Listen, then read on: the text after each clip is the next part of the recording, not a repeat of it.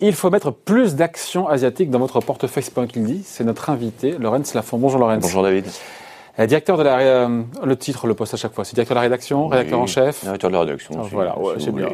De lettres d'investissement propos utiles. Euh, on parle de l'Asie, pourquoi? Parce qu'on l'a bien vu euh, en termes de gestion de cette crise sanitaire.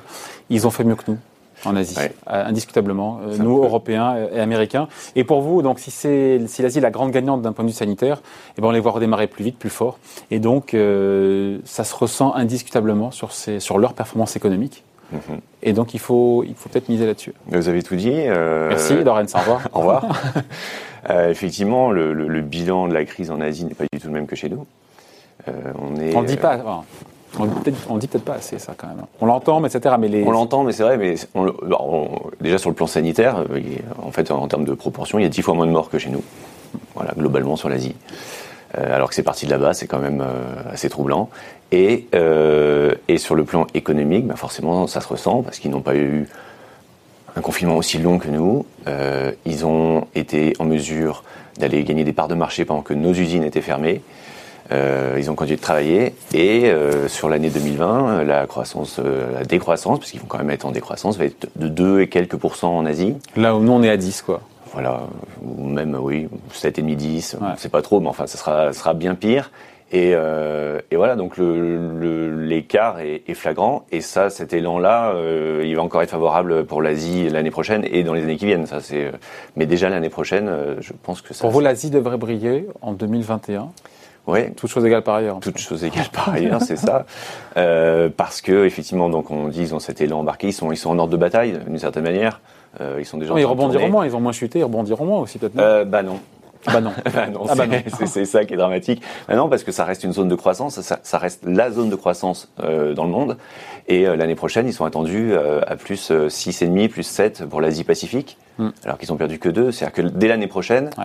ils auront effacé le choc de 2020, pendant que nous, on attendra 2022 ou, Ouais. ou voire 2023. Tout en euh, bénéficiant éventuellement du, de la reprise bah, de for- l'Occident. Forcément. Ouais. C'est-à-dire que eux déjà fonctionnent. Euh, si on, on ouvre à nouveau notre économie, bah, ils en profiteront, ils auront un petit coup de boost supplémentaire. Et puis il y a quelque chose qui marche toujours avec les pays émergents. euh, La asiatiques, faiblesse du dollar. La faiblesse du dollar. Ouais. Quand on imprime des billets euh, tous les jours euh, par. euh, Je vois pas trop le lien, c'est quoi le lien d'ailleurs? Bah, le lien, c'est qu'en fait ces pays-là empruntent en dollars déjà. Ouais. Donc quand vous empruntez en dollars avec le dollar, Parce que ces pays sont exportateurs et que le dollar baisse, c'est pas bon pour eux. hein. ouais, Eh, eh, eh, ça joue. Mais enfin justement, on va en parler les, les Bon, exports. regarde déjà sur le dollar, ouais. Euh, sur le dollar, euh, vous avez des, des taux d'intérêt qui sont beaucoup plus faibles grâce, des- grâce à ce que fait la Fed. Ça qui se s'endettent- répercute, qui ça se en- répercute en Asie. Ouais. Donc elles empruntent moins cher. Euh, ils ont énormément, dollars, besoin de financement pour le- leur développement, leurs infrastructures. Ce sont des financements importants. Donc forcément, oui, euh, ils ont un coût de la dette plus faible et, euh, et pour eux, c'est plus, plus favorable. Donc ça, c'est un peu comme sur le Nasdaq, euh, ça profite aux valeurs de croissance, ça, paye ça profite aux pays de croissance également. Donc, euh, rebond conjoncturel plus fort après une baisse moins marquée, dynamique de long terme qui, qui est positive. D'un point de vue des marchés, donc, d'ailleurs, il y y y a un retard des bourses locales. D'ailleurs, quand on dit l'Asie, c'est euh, quand même peut-être plus précis, non? Euh, Ouais, c'est- sûr. Parce que quand on dit l'Europe, bon, c'est bah, vous avez les émergents déjà, vous avez des pays matures, Japon, euh, Corée du Sud qui est encore classé émergent, en fait c'est un pays assez euh, très développé. Euh, vous avez une partie de la Chine, vous avez Taïwan, et On après peut vous avez des vrais on peut émergents mettre qui tout sont le même dans, le même- dans tout ce monde dans le même sac? Non, mais la dynamique de croissance sur cette région, Asie-Pacifique, oui, elle est, globale. Elle est, euh, d'autant que le Japon est un peu en train de se réveiller. Alors ça, c'est la bonne nouvelle pour eux. Euh, vous avez euh, un, point commun qui est, et qu'on ne retrouve pas dans les autres pays émergents d'Europe de l'Est ou d'Amérique latine, c'est une volonté d'ouverture aux échanges. Vous avez encore eu un accord de libre-échange récemment qui a été signé. intra-Asie, entre zones. euh, vous avez des accords bilatéraux. Il n'y a pas une année, quasiment même pas euh, trois mois qui se passent sans qu'il y ait des accords qui soient signés. Il y a énormément d'échanges entre ces pays. Il y a une sorte de, d'émulsion favorable qui se crée. Au moment où nous, on parle de protectionnisme et de se refermer sur nous-mêmes, là-bas, c'est plutôt l'inverse.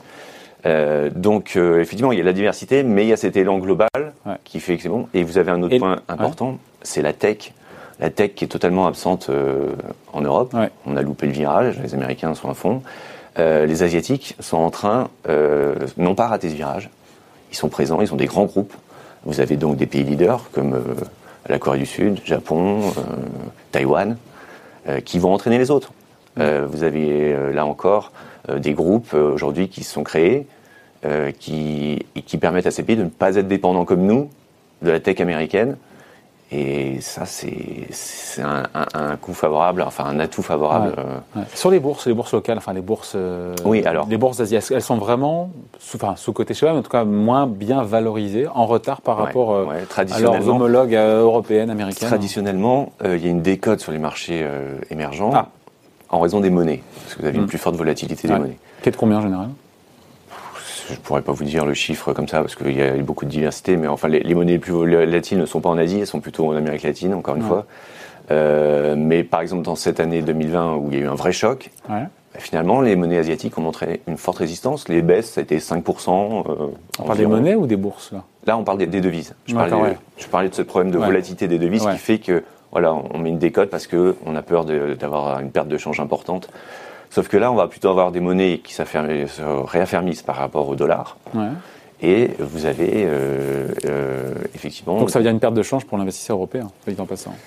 Si la euh, devise. Non, non, non, justement. ah non, pardon, vous avez raison. Non, non, non, c'est non, la devise. justement pour ça que. C'est coup double. C'est coup double. C'est coup double. C'est que vous avez une appréciation de la monnaie en plus de la, remontée des actions. Vraiment honorable.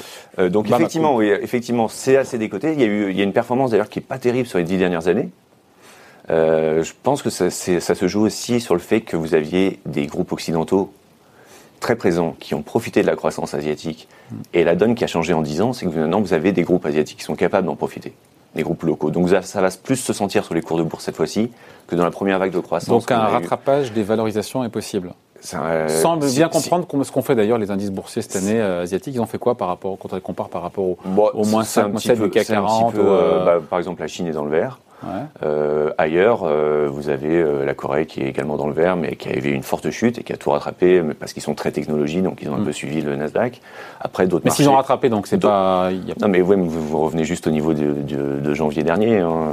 Vous n'avez pas non plus. vous n'avez pas en méga, vous n'avez pas justement l'idée que la croissance perdue en 2020 est d'ores et déjà effacée au début de l'année 2021 n'est pas dans les cours des actions asiatiques Bon, pour le commun des mortels, on se quitte là-dessus, Lorenz, on fait comment Juste une dernière chose, oui. c'est qu'il y a une étude de Crédit Suisse qui est sortie sur hum. euh, les bénéfices des actions euh, ah. par action, euh, prévision pour les cinq prochaines années. On parle quand même de croissance de 13 à 19 de marge d'erreur, mais enfin par an pendant 5 ans. C'est autre chose quand même que ce qu'on peut voir ailleurs. Et avec des, des, PER, des valorisations qui sont 30% inférieures à ce qui se fait. Ah, ça y est, j'ai un chiffre. Donc on a des valeurs qui sont 30% inférieures avec des croissances attendues de bénéfices qui sont bah, je vous dis 13, à, 19 par an euh, en plusieurs années. Pour on finit là-dessus pour le commun des mortels euh, qui va en mettre en portefeuille ou accroître sa pondération. On met tout mhm. simplement, on fait comment Parce que les groupes asiatiques, on les connaît pas. on fait du stock picking tout seul en, ou on passe par des ETF ou on fait bah, On passe par les ETF forcément. Ouais. Euh, vous, vous, avez quantité d'ETF qui sont émis par sur les marchés français qui permettent d'investir sur l'Asie émergente si vous voulez cibler des pays, euh, Vietnam, euh, Taïwan, Indonésie, il y a aussi des ETF qui sont créés. Il y en a paquebot qui, voilà, qui jouent toute la, bien zone. Sûr, il, y a, il, y a des, il y a même des, des, ETF localisés sur certaines zones d'Asie, si vous voulez juste l'Asie du Sud-Est. Euh, voilà, donc il y a une quantité d'offres. Il y a même des, des, ETF qui sont synthétiques, donc qui permettent de mettre des actions asiatiques dans votre PEA.